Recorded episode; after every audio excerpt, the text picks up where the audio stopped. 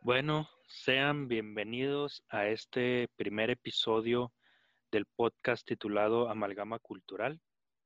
Eh, ya hicimos, bueno, ya se subió al, a Spotify el piloto en el que pues platicamos un poco de nosotros y de qué tratará este podcast. Y bueno, pues les habla su servidor Omar Martínez, profesor Viñeta en Facebook.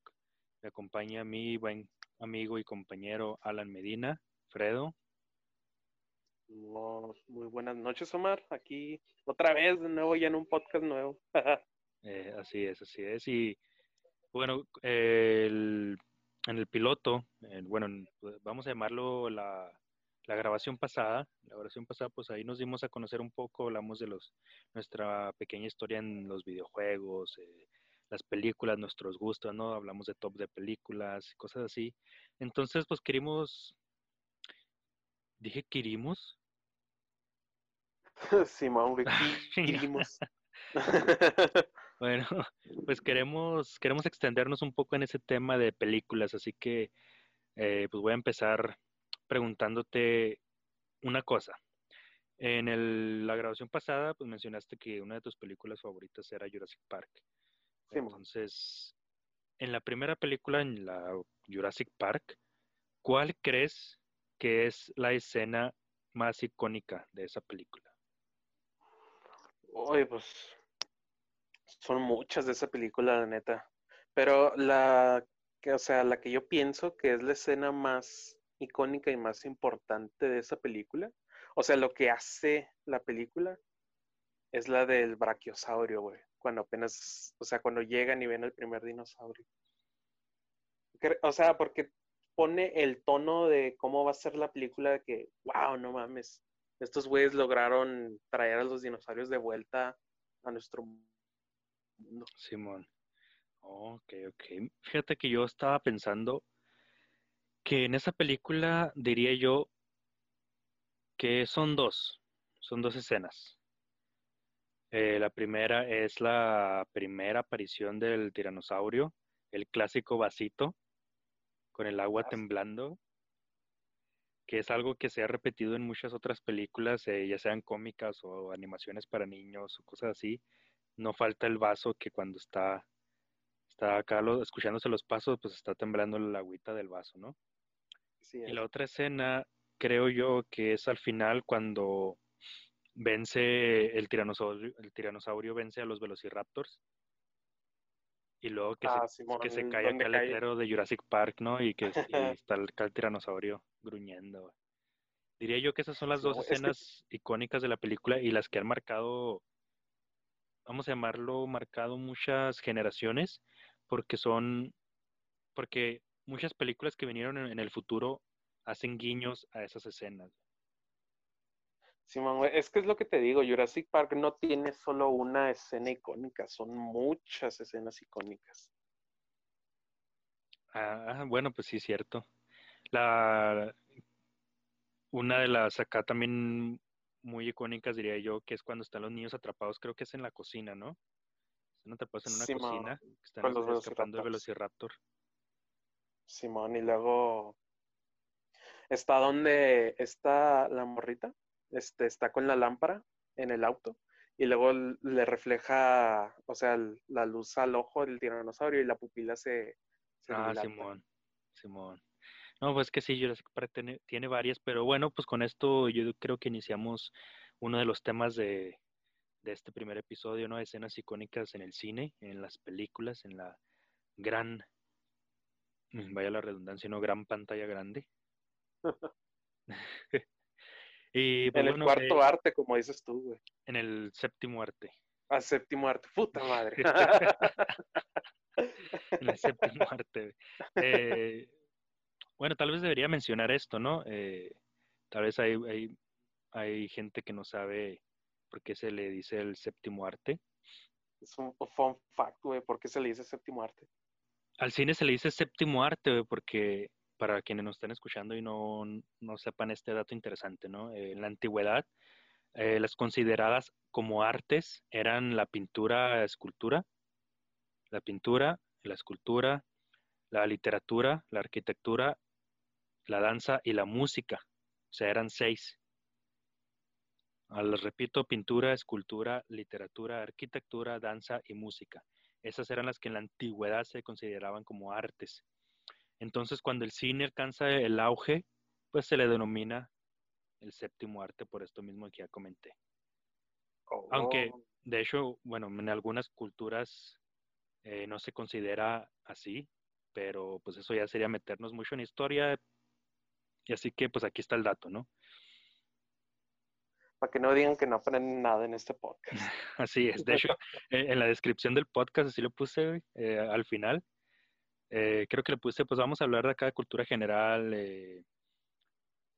eh, que, ¿cómo le puse? Cultura general, eh, no, temas generales, y luego le puse cultura, ideología, le puse tendencias, y por qué no aprender una que otra cosa.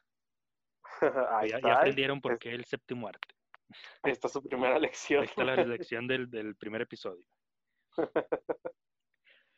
Y pues bueno, eh, en el séptimo arte tenemos muchísimas escenas icónicas de muchísimas películas. Y por ejemplo, si yo te pregunto eso, ¿no? O sea, dime una escena icónica. ¿Cuál es la primera que se te viene a la mente? La primera que se me vino a la mente fue la del guasón bailando en el baño después de que mató a los tres güeyes ahí en el tren. Oh, que una bastante actual. Bastante, bastante actual. Sí, pues es que, de hecho, pues estaba pensando en esa película pues ahorita en la tarde. Y luego pues todavía sigo pensándola. Y por eso me digo, ah, pues es Simón el guasón bailando en, la, en el baño.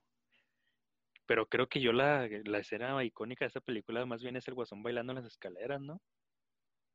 Pues es que también, güey, tiene un chingo de escenas icónicas. Pues también está bailando en el baño, está, pues cuando así lo ponen en punto de vista, o sea, en el show de Murray, ya cuando lo mató, o sea, cuando lo ves así en el punto de vista como si fuera la cámara de la televisión, así que baja la calidad y todo y baja el sonido, y ya nomás lo ves ahí sentado. Fíjate que yo creo que esa no es una escena icónica, porque realmente es algo que ya todos sabíamos, o sea, ya lo veíamos venir.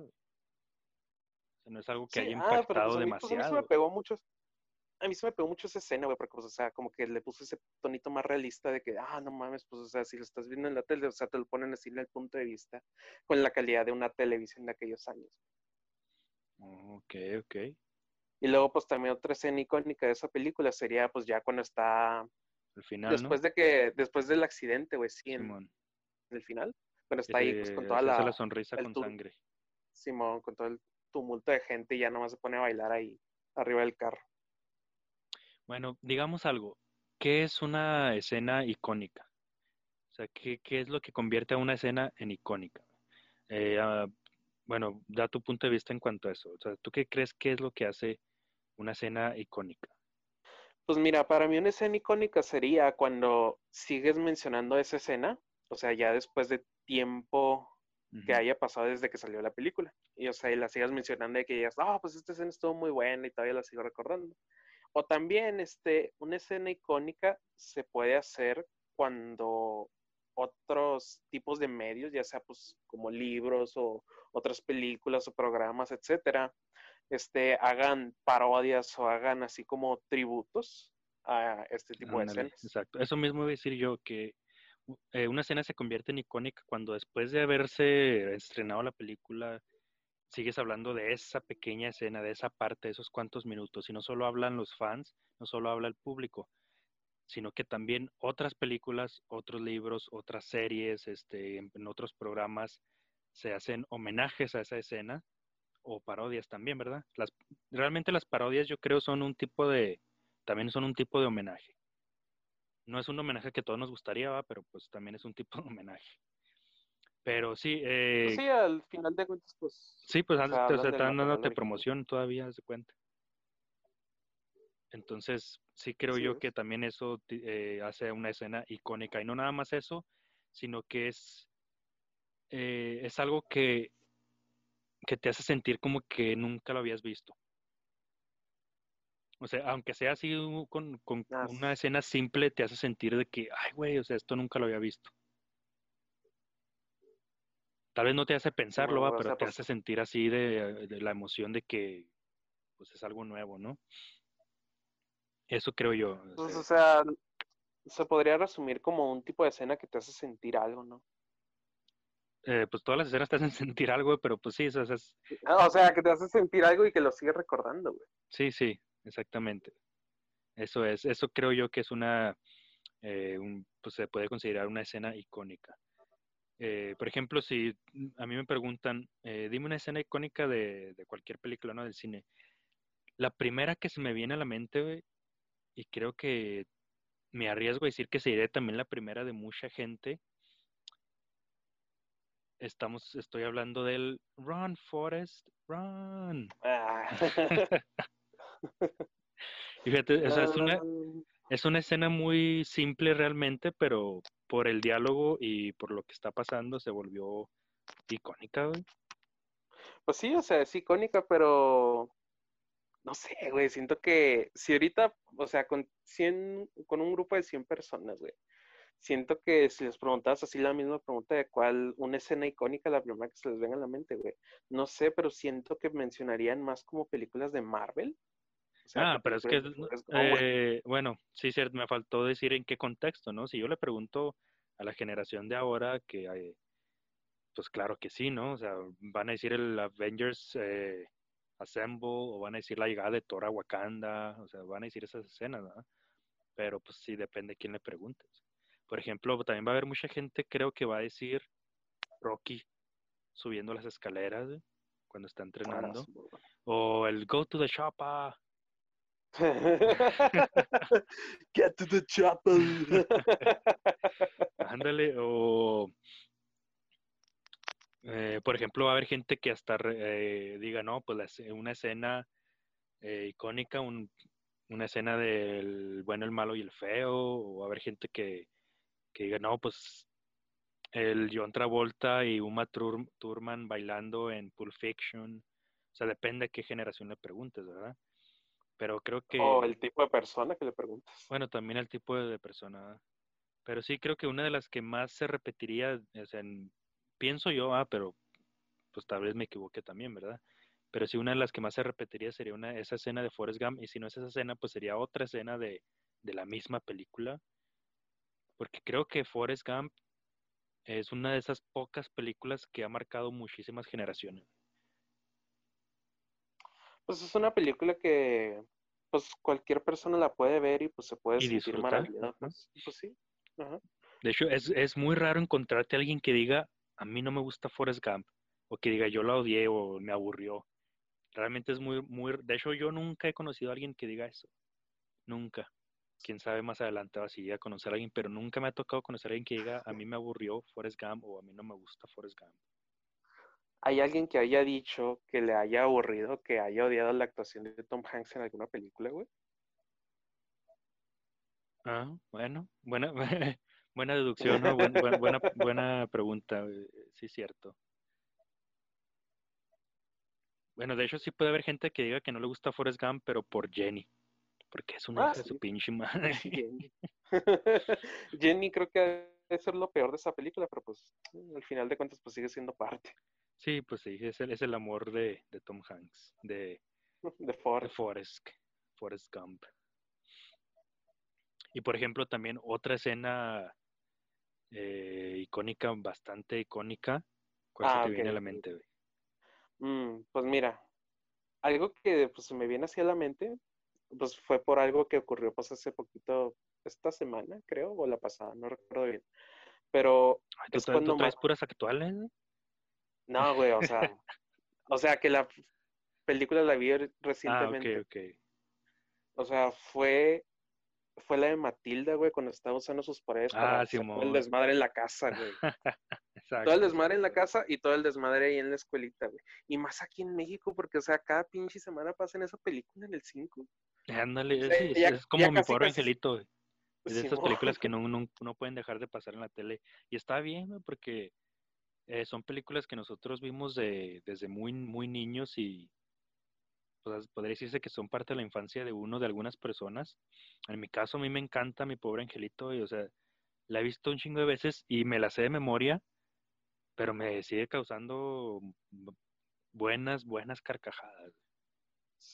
Yo, una película que siempre siempre veo y pues que me acuerdo mucho es la del regalo prometido con Arnold Schwarzenegger. Ah, Simón. La que pasaban en el 20 casi cada temporada. Y...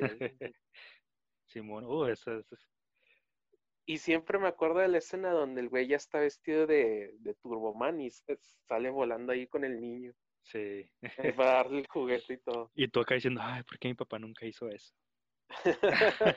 Todavía pensándolo, ¿no? Acá se te sale la lágrima. Digo, que puta madre, me hubiera gustado que mi papá se hubiera vestido Turboman y me hubiera traído una figura de Turboman también. Esa película está padre, o sea, eh, tengo que admitir que a mí Arnold nunca se me ha hecho un buen actor, güey. Pero, pues sí, tuvo buenos papeles, o sea, tuvo buenas historias que pues le quedaron bien. La supo hacer. No sé si, o sea, no sé si tenga que ver, pero pues no será buen actor, pero pues tiene ese carisma de, y de que lo ves y de que, ah, no mames, mira, pues, pues, es como... Y mucha gente me va a odiar, güey, pero es como Keanu Reeves. Keanu Reeves. Eh, no, no sé, güey, ya, ya perdimos a todos los suscriptores. como Keanu Reeves o como Henry Cavill. Y, ya me perdiste a mí, güey, también. o sea, es que no son muy buenos actores, güey. Cuando los ves actuando, por ejemplo, sus expresiones en la cara o como que a veces no se siente lo que realmente quieren transmitir, o sea, hay que ser honestos, ah. güey, no son muy buenos actores. Pues mira, pues Keanu Reeves sí no era así un un tan gran actor como lo es ahorita, güey. Pero pues, o sea, sí. Pero es que es a, lo, es, a lo que voy, es lo que tú mencionaste con Arnold. Tienen esa, tienen esa chispa que los hace conectar con el público muy bien. Eso sí. Y eso es lo que realmente los, hace que sus películas vendan un, millones. Porque y que tengan muy bien con la gente. Por ejemplo, Henry Cavill tampoco es un gran actor, güey este, por ejemplo, su cara de tristeza, su cara de alegría y su cara de miedo son la misma, pero pues conecta muy bien con la gente y luego sobre todo pues hizo Superman y lo hizo bien, bastante bien. Eso sí creo que mejoró un poco cuando salió en este Misión Imposible. Creo que ahí sí, sí. se notó un poquito, un poquito de mejoría en su actuación. Pero. Pues, Como que ya estaba más este a gusto pues actuando. Ándale, tal vez, tal vez sea eso porque, o sea, sí realmente no son actores acá de para ganarse un Oscar, pero pues conectan muy bien con la gente y saben hacer buenas historias, o sea, saben, saben escoger bien las películas en las que van a salir. Y pues Keanu Reeves también nos siga que pues, por la increíble persona que es, es que ha tenido también esa fama y porque pelea bien vergas. Eso sí, güey. Y por ejemplo, Arnold o Silvestre Stallone, que también actuaban para la madre, pero en sus películas de acción la hacían muy bien, muy bien. Sí, güey, pues es que como tú dices, es la chispa o como, como yo digo, güey, es el carisma que tienen. tienen un carisma muy, muy bueno, tienen, tienen algo que conecta muy bien con la audiencia. Sí es, güey. Me acuerdo mucho que, o sea, de hecho todavía, siempre que veo las de Rocky y, y me gustan un chingo, pero siempre que llega la escena en la que está acá todo madreado y, o que está triste y así, que está llorando, se digo, ay, güey, llora bien feo, como que no le sale bien esa escena. O cuando nah, Adrian, acá, hasta da, hasta da pena, no sé. Fíjate que a mí, este, pues yo creo que sí, este, Estalón, sí, o sea, sí tiene unas escenas icónicas llorando, güey. O sea, pues como tú dices, esa es la de Adrian. Bueno, pues sí está llorando y gritando y todo eso. Pero en la de Rambo 1, güey, de First Blood. Ah, Simón. Ah, güey, cuando, está cuando está con el jefe. Cuando está ahí acorralado en la tienda de armas y luego llega ahí el jefe y luego el Rambo le empieza a decir pues la historia acá del güey que pues, que mataron ahí en la guerra y no mames, güey, neta, ves esa escena y si te pega y, o sea, si te sientes como que no mames. Y fíjate, yo ahorita estaba pensando eso de que los papeles que mejor la ha hecho Silvestre Stallone han sido los de Rambo. No sé, no sé por qué. O sea, ahorita que estaba hablando de las malas actuaciones y que mencioné a Silvestre Stallone, me, me, llegó a la mente eso de que, pues en Rambo realmente me gustó mucho esa actuación, En la primera y en la segunda, porque ya de las otras no me acuerdo mucho, pero sí, la primera y la segunda, que son las que más veces he visto, las que más me gustan, pues realmente no hay, no hay una escena en la que no haya dicho, ah, este güey se, se pasa de vergas, actúa bien culero. No, me gustó mucho cómo actuó en las de Rambo. Como que es su papel perfecto, así como Silvestre Stallone, como Silvestre Stallone, como Arnold, su papel perfecto es, es ser una máquina, porque una máquina no, no expresa emociones. Le queda perfecto, Le güey. queda perfecto. güey.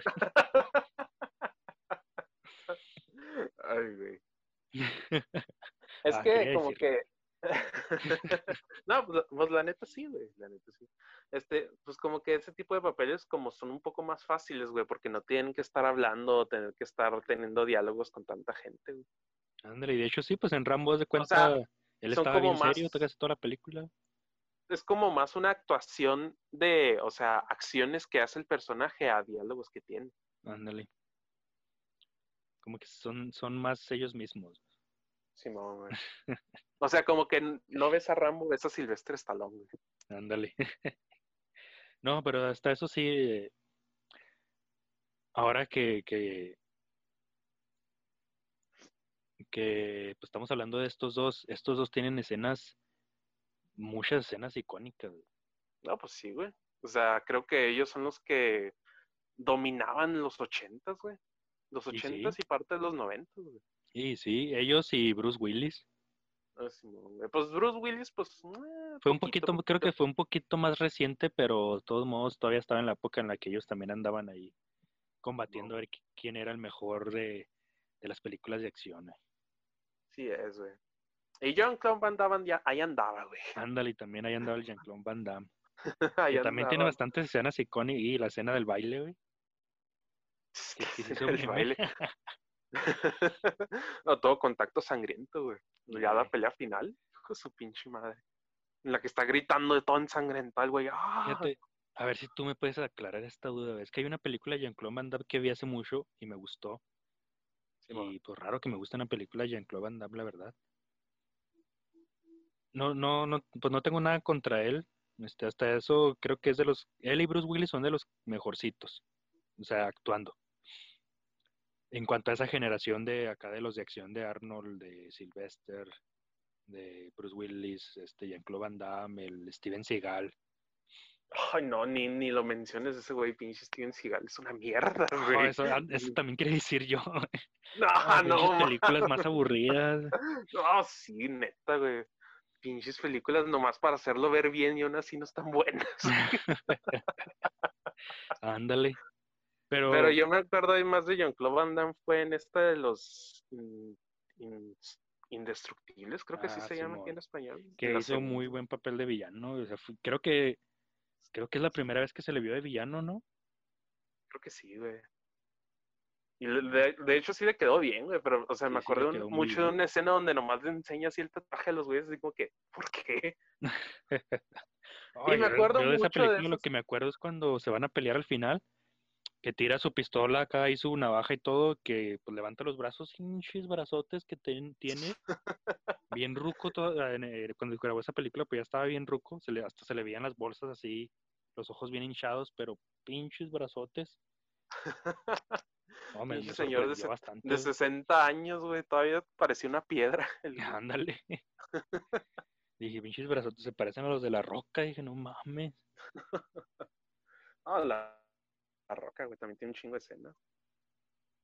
Y sí, pero pues él es más actual. Eh, en el- la pasada comentamos pues una de las escenas bien, bien icónicas del primer vuelo de Superman. ¿sí es? Y es que pues esa escena está en vergas. O sea, desde que empieza toda la clase que le está dando Llorel, todo lo que le dice Llorel. Y luego ya cuando está acá de repente, o sea, entra como, entra, de hecho entra como adolescente y ya sale como adulto, como Superman. Sí, pinche clase que le dio de, de 10, 15 años, yo creo. Y luego ya fum, sale volando acá bien vergas. Y luego cuando atrapa el helicóptero también, que salva a Lois. Y lo, Pues- y eh, o sea, nada más, creo que es nada más es un pedacito lo, lo que es bastante icónico, que es la parte en la que, la que le dice, no te preocupes, te tengo. Y luego, y luego, y luego ella dice, me tienes, pero ¿quién te tiene a ti acá? Y luego ya se van subiendo, güey. Pues es que es igual que Jurassic Park, güey. Toda esa película es una gran escena icónica. Toda la película es icónica, güey. Superman es icónica. Y pues bueno, eh, de hecho, con este tema de las escenas icónicas, creo que pues hasta sería para hacer toda una serie completa de varios episodios porque son muchísimas, muchísimas, muchísimas o haz de cuenta que sería enfocarnos en cada episodio en un solo género, ¿no? Y en, el siguiente episodio en otro género diferente porque tenemos escenas de, de la película El Padrino, tenemos escenas de películas de acción, escenas de películas de drama, por ejemplo, una escena muy icónica de una de mis películas favoritas, Sense of a Woman, la de Perfume de Mujer, la escena final, donde están en el, en el supuesto este, juicio, en la que este Al Pacino da su discurso chingón, la neta, muy, muy chingón. Y la otra, otra de las escenas icónicas de ese tipo de películas dramáticas, pues es Good Will Hunting, otra de mis películas favoritas. Y esa también tiene varias escenas icónicas, de dos, las cuales eh, sale Robbie Williams. Y de hecho una de las escenas que creo yo es de las icónicas de la película es la parte en la que hace reír a Matt Damon, pero de hecho un dato curioso es que en esa escena es real, o sea, la anécdota que está contando es real. Eh, supuestamente, eh, pues sí había un poco de, tensión y como que el chiste que estaba en el guion como que no, no le agradó a Robbie Williams, entonces él dijo, no, pues yo le voy a contar una, otra, una historia totalmente diferente y le, le cuento la historia de los gases que se echaba su esposa. Y pues la, la, risa de Matt Damon es genuina, no es actuada.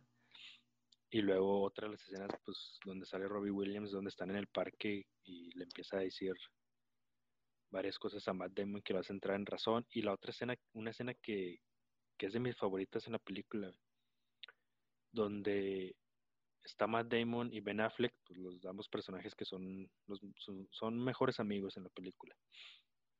Entonces los dos trabajan en, en, una compañía de constructora y están como que demoliendo un edificio, algo así.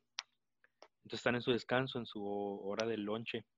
Entonces el Ben Affleck le pregunta a Matt Damon, oye, ¿y qué pasó con esta chica? Porque Matt Damon estaba saliendo con una mujer y, y él le dice, no, pues ella ya se fue a, seguir sus estudios en otro país. Y le pregunta, ¿y tú con tus estudios? Porque había agarrado beca porque Matt Damon era, su personaje era súper inteligente. Entonces había agarrado beca y todo eso y le dice, no, ya la dejé y la chingada. Y el Ben Affleck pues, le pregunta que por qué no, y dice, no, pues que, o sea, mi vida está aquí, dice, mi vida está con, contigo, con mis amigos, me voy a pasar el resto de mi vida aquí trabajando y pues haciendo lo que me gusta, la chingada. Y que no va a perder mi tiempo, la chingada. Y el Ben Affleck le dice, no, pues discúlpame por decirte esto, pero pues si haces eso, eres un pendejo. Haz de cuenta que sí le dice, claro que no le dice pendejo. no, hombre, imagínate. le dice, eres un idiota. Pero pues, la, la estoy haciendo más interesante. Lo estoy poniendo en contexto mexicano. en contexto mexicano. Entonces así le dice, le dice, no, pues discúlpame, pero pues si haces eso eres un pendejo. Eh, él le dice, o sea, todo, tienes todas esas oportunidades y no las estás aprovechando. Y luego le dice, ¿sabes a mí qué, cuál es mi sueño? Él dice, yo, yo sé que, yo, yo, no soy bueno para la escuela y la chingada y yo sí voy a pasar el resto de mi vida trabajando aquí. Le dice Ben Affleck. Dice, pero espero que algún un día, de todos esos días en los que vamos a visitarte, un día ya no contestes, ya no salgas de la casa y yo sabré que te habrás ido y sabré que te habrás ido a mejorar tu vida y hacer, pues, hacer mejor, ¿no? Y voy a estar feliz. Y así, y así se acaba la película, se acaba con el Ben Affleck que va a darle toca la puerta y más Demon no, sale porque ya se fue a, seguir a la novia y a seguir sus estudios y todo. Esa película está muy chingona. Deberíamos de dedicarle un episodio del podcast a, a Robbie Williams, güey. Que sí, neta, es de esas personitas, de las muy poquitas personas de Hollywood, que, que sí son, se ve que sí eran genuinamente buenas personas fuera de la pantalla. Así es. Y de hecho, es que, pues suele pasar mucho, ¿no? Eh, que son muy buenas personas y se ven sus películas y se ven entrevistas, se ve cuando andan en la calle y todo, se ve que son excelentes personas y todo, pero realmente muchas veces por dentro eh, sus emociones y todo eso pues están tan mal. Robbie Williams sufría de depresión.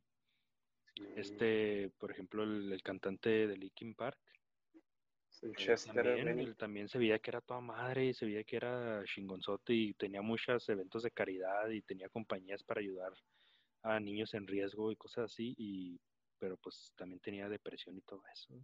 Supuestamente, ¿verdad? también dicen que supuestamente pues lo mataron, pero pues eso ya quién sabe. Pues eso ya no lo sabremos, güey, pero pues sí, neta, Roy Winner sí ve- fue de los poquitos Sí, muy fíjate que a se mí-. Supongo que es por por pues por mi amor al, al cine, ¿no? Pero sí, sí me ha pasado que, que muertes de actores sí me calan. Güey. Y es, es raro porque pues no los conocen, ¿no? O sea, no son tu familia, no son amigos ni nada de eso, nada más los has visto en Pero- películas o así, pero cala, güey. La de Pues Robbie sí, Williams pero- que me caló bastante.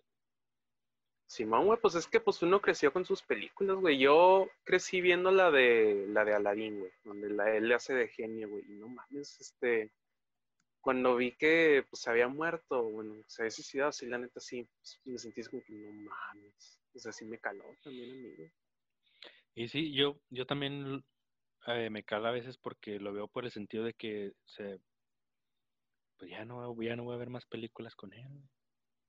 Volviendo al tema ¿no? de las escenas icónicas, pues nunca terminaríamos. Entonces, hay muchísimas escenas icónicas de muchísimas películas, pero creo yo que de las que más recordaría la gente, o de las que más habla la gente, o de las que creo yo que, que si les preguntamos dirían, serían de las películas, como ya mencioné, de Forrest Gump, serían de las películas de Rocky o Rambo, de las películas también de, Terminator, el, el I'll Be Back, ese no puede faltar, serían de la, de la película El Padrino, serían de la, la película de Star Wars, el, tú sabes cuál escena digo, ¿no?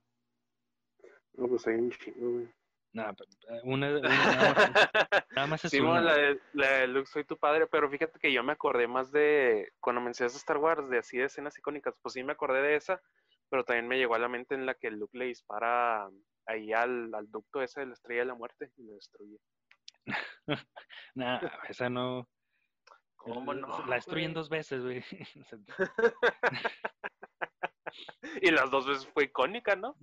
¿A poco no, güey? Ah, pero pues la, la escena con la que todos reconocen Star Wars, primera pues es porque sale Darth Vader y porque pues cuando le dice Luke, yo soy tu padre, ¿no? Sí es. Y luego tenemos también, ten- también las escenas de Indiana Jones. Bueno, creo que esas casi la gente no las mencionaría, pero mencionaría el Titanic, mencionaría pues claro de Jurassic Park. Tampoco no. Así es, mi amor. Pues mucha película que pues fue muy buena en taquilla y muy buena en críticas. güey. Así O es. sea, mencionaría no de Quentin Tarantino también, ¿eh? No, no, de Tarantino ni se la sacaban, güey. Ese güey, ese güey casi casi tiene una escena icónica en cada una de en sus cada una de sus películas, ¿no? y pues sí, así, si vamos a mencionar es- en escenas icónicas, vamos a mencionar a Quentin Tarantino, a huevo. güey. Y fíjate, si, si también estamos hablando de escenas icónicas, güey, creo que también eh, fluye mucho la música.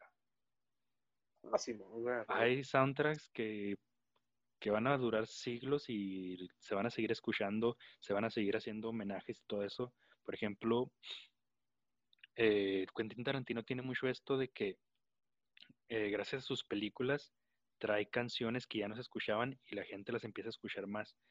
Y una de las escenas muy icónicas, que también tiene una canción que se volvió bastante icónica, Reservoir Dogs, la escena donde le van a cortar la oreja al policía y empieza a que prende la radio y empieza a bailar. Ah, sí, No, esa escena es una chulada, güey. Pinche escenota, güey. Entonces esa escena hizo que esa canción, la de... eh, Pero, pero, pero. ay, güey, tengo un nombre en la punta de la lengua. Stuck in the middle with you. Simón, güey, para que yo dije. Ándale, es que no te escuché. No, no te escuché, perdón. güey. Nah, no te preocupes. Y luego, por ejemplo, pues ni se diga el soundtrack del Padrino, es una belleza esa, esa canción.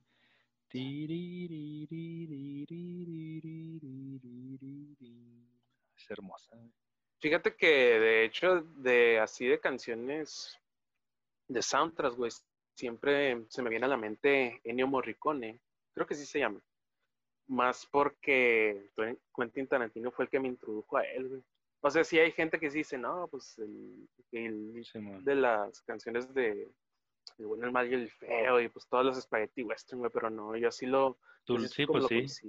Y de hecho, y sí es cierto, este Quentin Tarantino, es que te digo, Quentin Tarantino lo que tiene es eso, que, que trae del pasado toda esa, digamos, cultura y la trae al presente y la vuelve, eh, digamos que Relevante tendencia, ¿no? La vuelve, ajá, las vuelve a ser relevante. Por ejemplo, la canción, creo que sale en Kill Bill, ¿no? La de... Ah, ah. La que después hicieron un cover estos de Black Eyed Peas. No creo cómo se llama. Black Eyed Peas. Eh, Ah, Black Eyed Peas hizo la de Pump. Sí, sí. Simón, ya. ¿Cómo se llama? Misirlu. Misirlu se llama. Ándale, ándale, esa me Se llama Misirlu. Sí, es de Kill Bill, ¿no? No, es de. Es de Pulp Fiction. Ah, sí. Kill Bill es la de. ¿Cómo se llama? La del Green Hornet. Bueno, andan ahí en Japón. Ah, sí, ah, sí, cierto, eh, Pues es la. Creo. Y no me acuerdo si es, es cuando está peleando o es cuando sale la, la japonesa. Ah, pues es cuando. Cuando esta. The Bride, la novia, este va a ir a Japón apenas a, a chingárselos. O sea, ya está en Japón, pero vaya al club. También sale una, una canción que también se volvió bastante popular por esa escena, creo, y creo que sale en la escena donde va, donde sale por primera vez la japonesa, que, que va caminando con todos sus seguidores atrás. Y es la escena en que va por el pasillo, lo baja creo las escaleras, algo así. No es que no recuerdo muy bien qué canción es. Pero sí, bueno, pues Tarantino tiene mucho esto y luego a huevo tengo que mencionar esto, pero uno de los soundtracks más hermosos y que he escuchado y que creo que es de los más reconocidos, Señor de los Anillos. Simón, güey, la neta. Aparte de que me encanta El Señor de los Anillos, pues es, es una realidad que, que los soundtracks del Señor de los Anillos es de los más reconocidos. Y claro, también el de Superman. No, pues también, güey. Este, yo también mencionaría que uno de los más reconocidos, güey, es el de Volver al Futuro, de toda la franquicia. Y a huevo, claro. claro, claro. Y fíjate que ahorita que mencionas al Volver al Futuro, tiene muchas escenas icónicas también toda la saga. Pero cuando analizas, o sea, la película está muy buena, te entretiene mucho. Pero si la ana- analizas muy, mucho así a, a fondo, güey, pues prácticamente las tres son la misma película, pero en diferentes épocas. güey. Ah, Simón, güey. Pues, es- pues es que ese es el punto de toda la película, güey.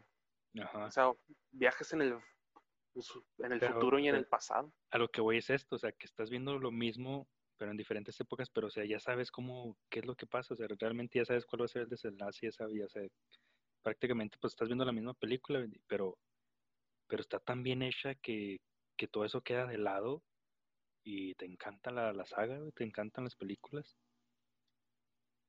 Sí, es mi madre. Es que, es que pues ya ves, güey. Es, es el toque Spielberg.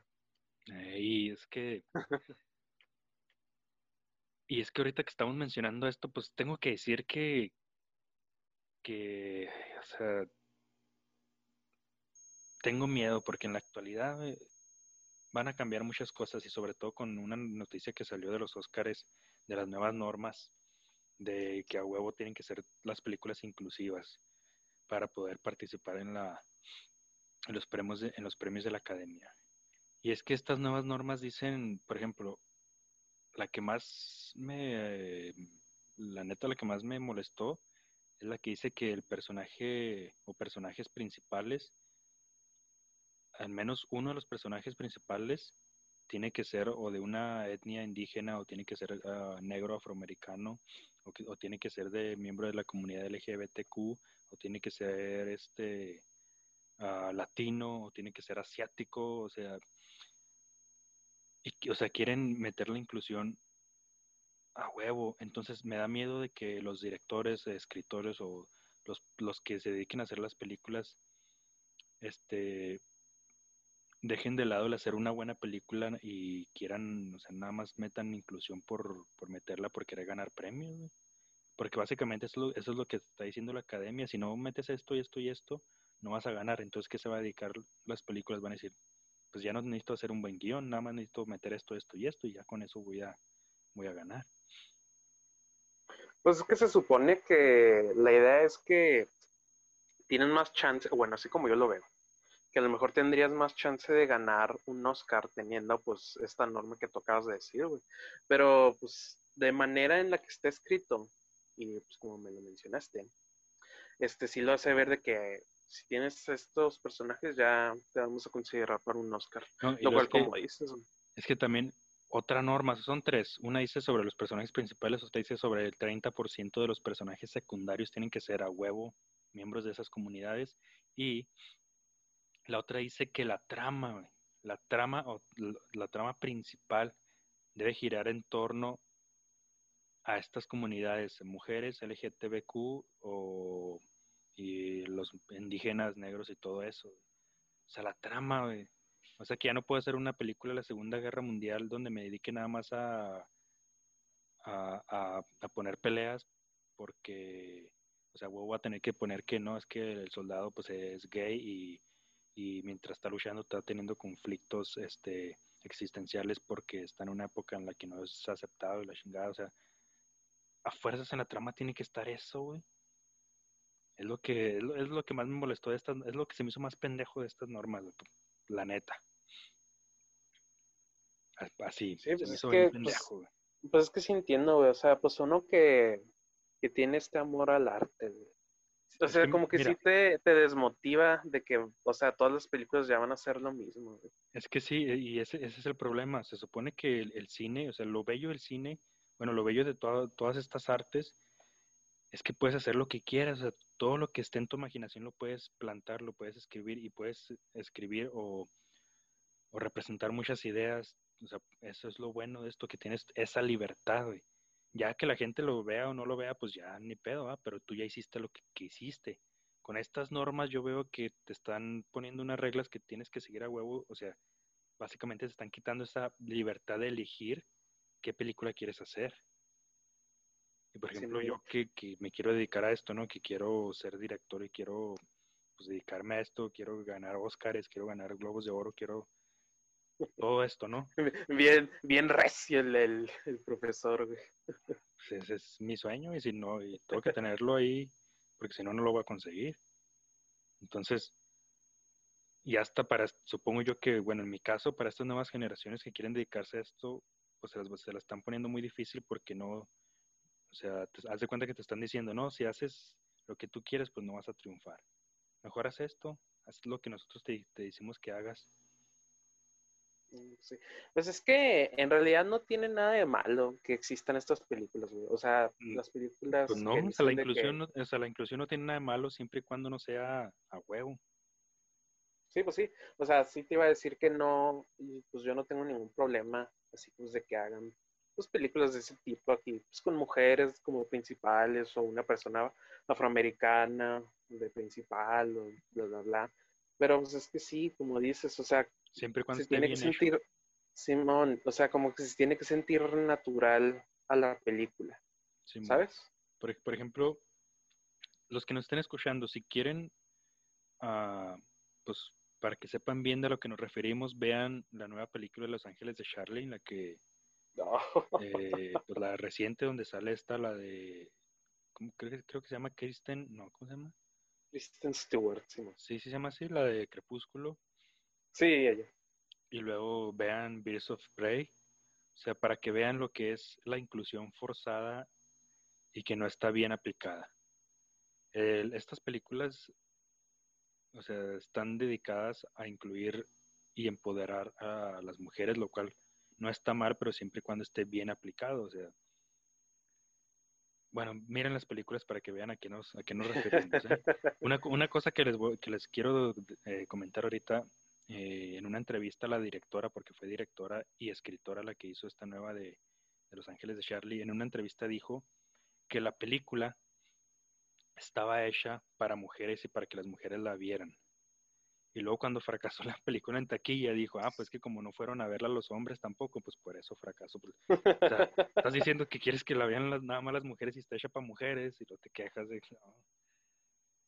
Es que como que no sé, güey, como que se me daría insultante a mí si yo fuera mujer, güey. No sé, como que sentiría insultante que nada más hicieran películas para mí, o sea, ¿por qué no puedo ver esta película O, o sea, otras películas, güey, porque tengo que ver esta que es nada más para mí. sí, pues sí. Y además, güey, mira, te tengo un mejor ejemplo de inclusión forzada, güey, que pasó allá en el 2016. A lo mejor creo que ya sabes de lo que hablo. Cazafantasmas, güey. Ah, sí. Así es. Esta, güey, esa película ah, se cagó encima de pues todo el legado de los cazafantasmas, güey, de Bill Murray. Oh, su pinche madre. Y luego también Ah, cuando falló, güey, pues sí también estaban diciendo que no, fue un pinche boicot de, pues de los hombres del patriarcado, que no querían ir a verle, bla, bla, pero no, o sea, la gente decía, no, es que nadie la fue a ver fue una mierda de pues película. sí, la verdad sí lo era. Igual con esa Los Ángeles de Charlie, o sea, la Birds of Prey fueron a verla, la verdad, lo fueron a ver por Margot Robbie. Porque la gente se enamoró de Harley Quinn y, o sea, la gente está enamorada de Margot Robbie y lo cual no hay problema, es una mujer muy bella pero la gente se enamoró de su papel como Harley Quinn y cualquier cosa que haga Margot Robbie como Harley Quinn, la gente va a ir a verla, aunque sea una basura. también Margot Robbie es una buena actriz, güey. sí. sí. es buena actriz, pero también el papel de Harley Quinn como que no exige mucho. Entonces, pues por eso fueron a ver Beast of Prey, porque ha tenido este bastante ganancia y de hecho ha tenido creo buenas críticas también, pero la fanaticada pues realmente no le gustó. ¿Y crees que vaya la gente a verla, a verla de El Escuadrón Suicida? Igual nada más por Margot Robbie.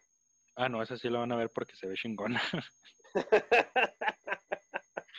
porque a comparación de la del 2000, ¿2000 qué salió la, la primera? No, ni me acuerdo, pero fíjate, cuando salió esa... ni, me ni me acuerdo ni me quiero acordar. No, es que el primer tráiler que mostraron, eh, que se veía más tétrico, más acá de miedo, se veía chida la película.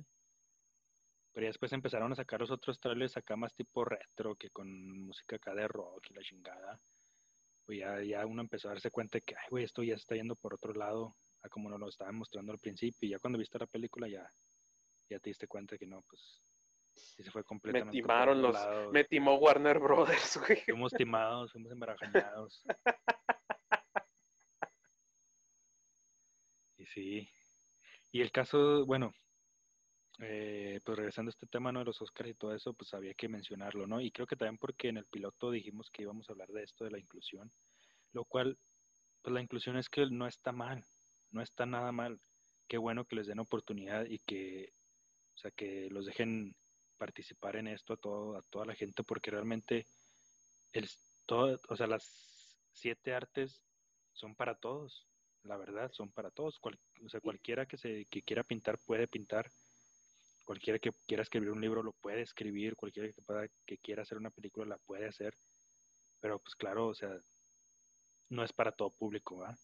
Sí, y te iba a decir que de hecho la inclusión es perfecta, güey, porque haz de cuenta, con la inclusión, este, así podemos conocer, quién sabe, güey, así podríamos conocer al próximo Tom Hanks, así podríamos conocer al próximo Spielberg, Sí, O sea, con la inclusión hay más variedad, O sea, nosotros como consumidores, güey, nos, sirve eso, güey. Y a Hollywood igual, güey. Imagínate que en todas las películas que salen todos los años, pone que, digamos que es un ejemplo, ¿no? Acá en un mundo ficticio salen 10 películas por año. Imagínate en 10 años esas 100 películas nada más las protagonizó Brad Pitt. A la, a la, película número 20 yo me canso de verlo. la neta. Entonces, o sea, la inclusión está bien porque tienes más variedad y tienes, o sea, van surgiendo nuevos talentos y a talentos muy buenos. Van surgiendo nuevas historias, o sea, nuevas ideas, nuevos guiones, nuevas formas de hacer las cosas. está muy bien, está muy bien la inclusión, pero siempre y cuando esté bien manejada y no sea forzada, e, Eso es lo que yo quiero decir nada más. O sea, siempre y cuando esté bien manejada, bien representada, o sea, que no esté nada más puesta ahí por complacer a un pequeño grupo, está bien. Creo que existen dos tipos de inclusiones, güey. Está la inclusión buena, y está la inclusión mala, güey. La buena es la que ya estuvimos, la que acabamos de decir, güey, que con la inclusión, o sea, conocemos a nuevos actores, a los actores del futuro, a los directores, bla, bla. Pero también está la inclusión mala, que, o sea, que es la que nos dice, a huevo va a haber inclusión y si no te gusta, vete al diablo. Así es. No, fíjate, e, un, buen ejemplo de inclusión, ahora que lo recuerdo, Roma. Entonces, haz de cuenta, en esta de Roma, güey. O sea, para el personaje que hizo, creo que se llama Yaritza o Yaritza. sí, Yaritza. Yaritza.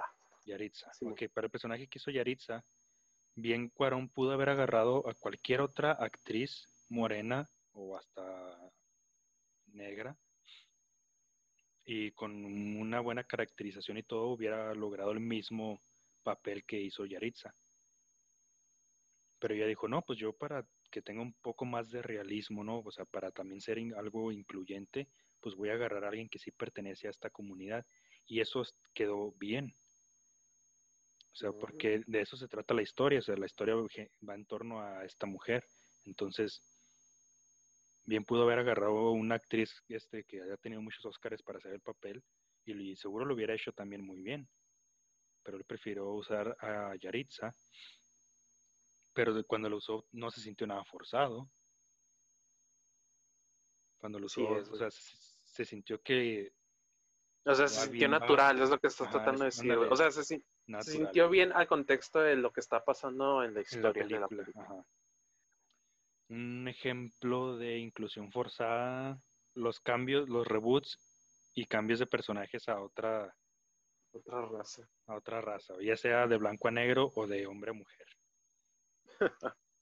Eso realmente se siente muy forzado por, por el hecho, bueno, con Los Ángeles de Charlie, Por el hecho de que, de hecho, con los, Ángeles de Charlie, fue de mujer a mujer.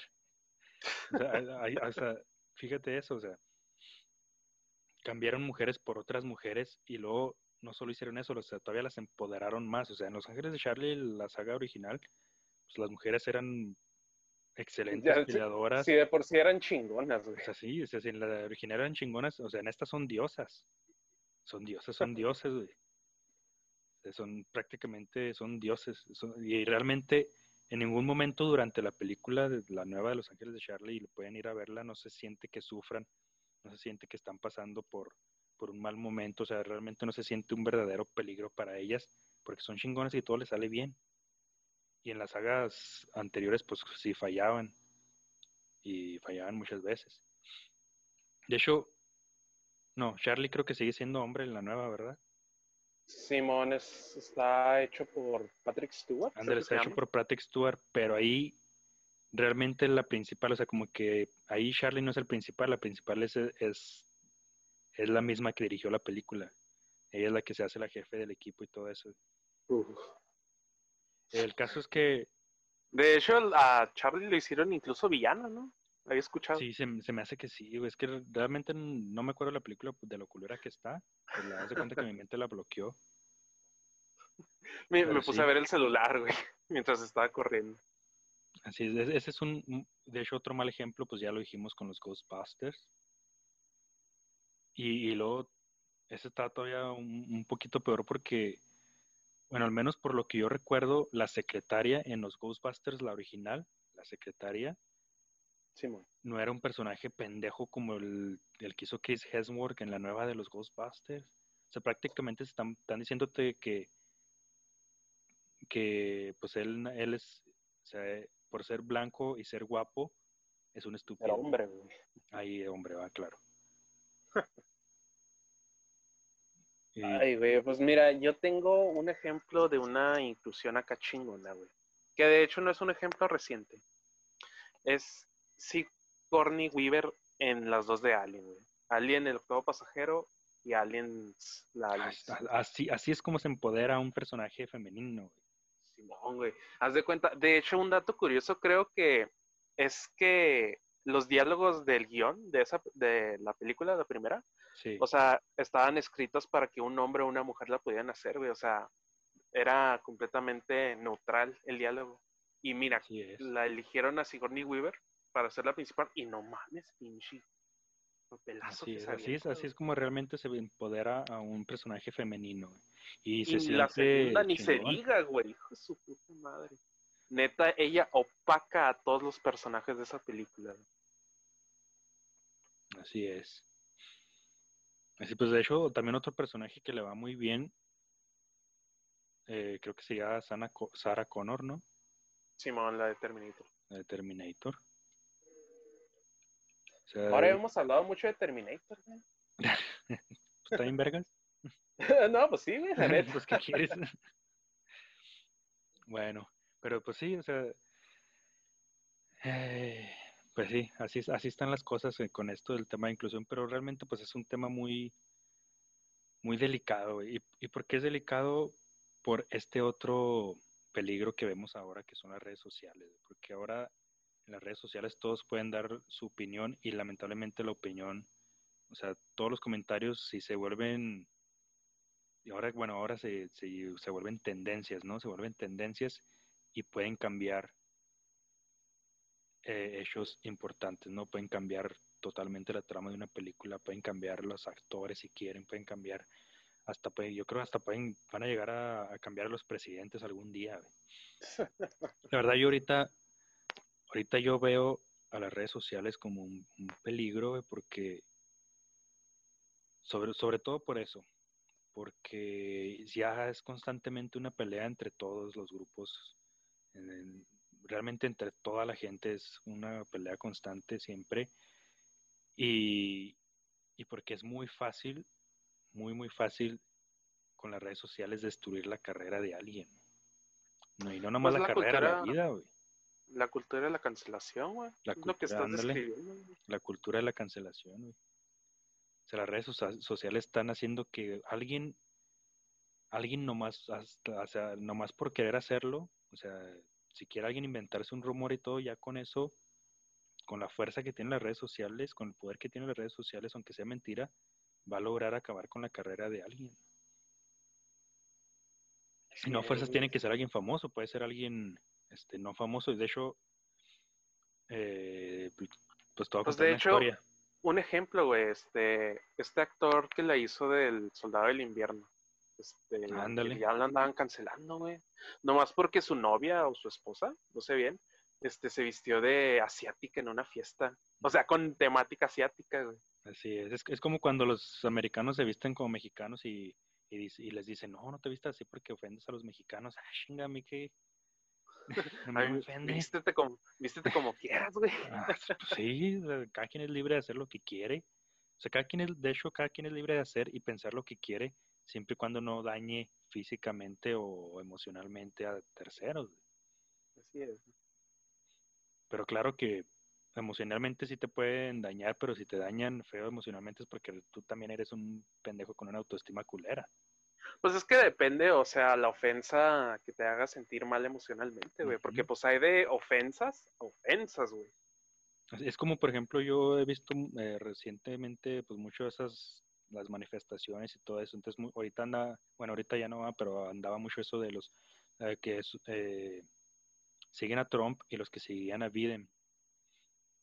Entonces, me tocó ver un video en el que va una caravana y pues que van siguiendo, pues son seguidores de Biden, algo así. Bueno, están en contra de Trump, es el, es el caso. Entonces, pues van en la caravana diciendo, inventando madres de, de Trump en contra de Trump. Entonces, uno de los seguidores de Trump que los está viendo les dice, fuck you. Y se bajan y lo aporrean, güey. Se bajan y le ponen una chinga. Po- pobre, güey. Ah, pues Pero, o es sea, ya- si tú andas en la calle mentándole madres a Trump, ah, pues no, te, te bajas a poner una chinga si te ventan la madre a ti.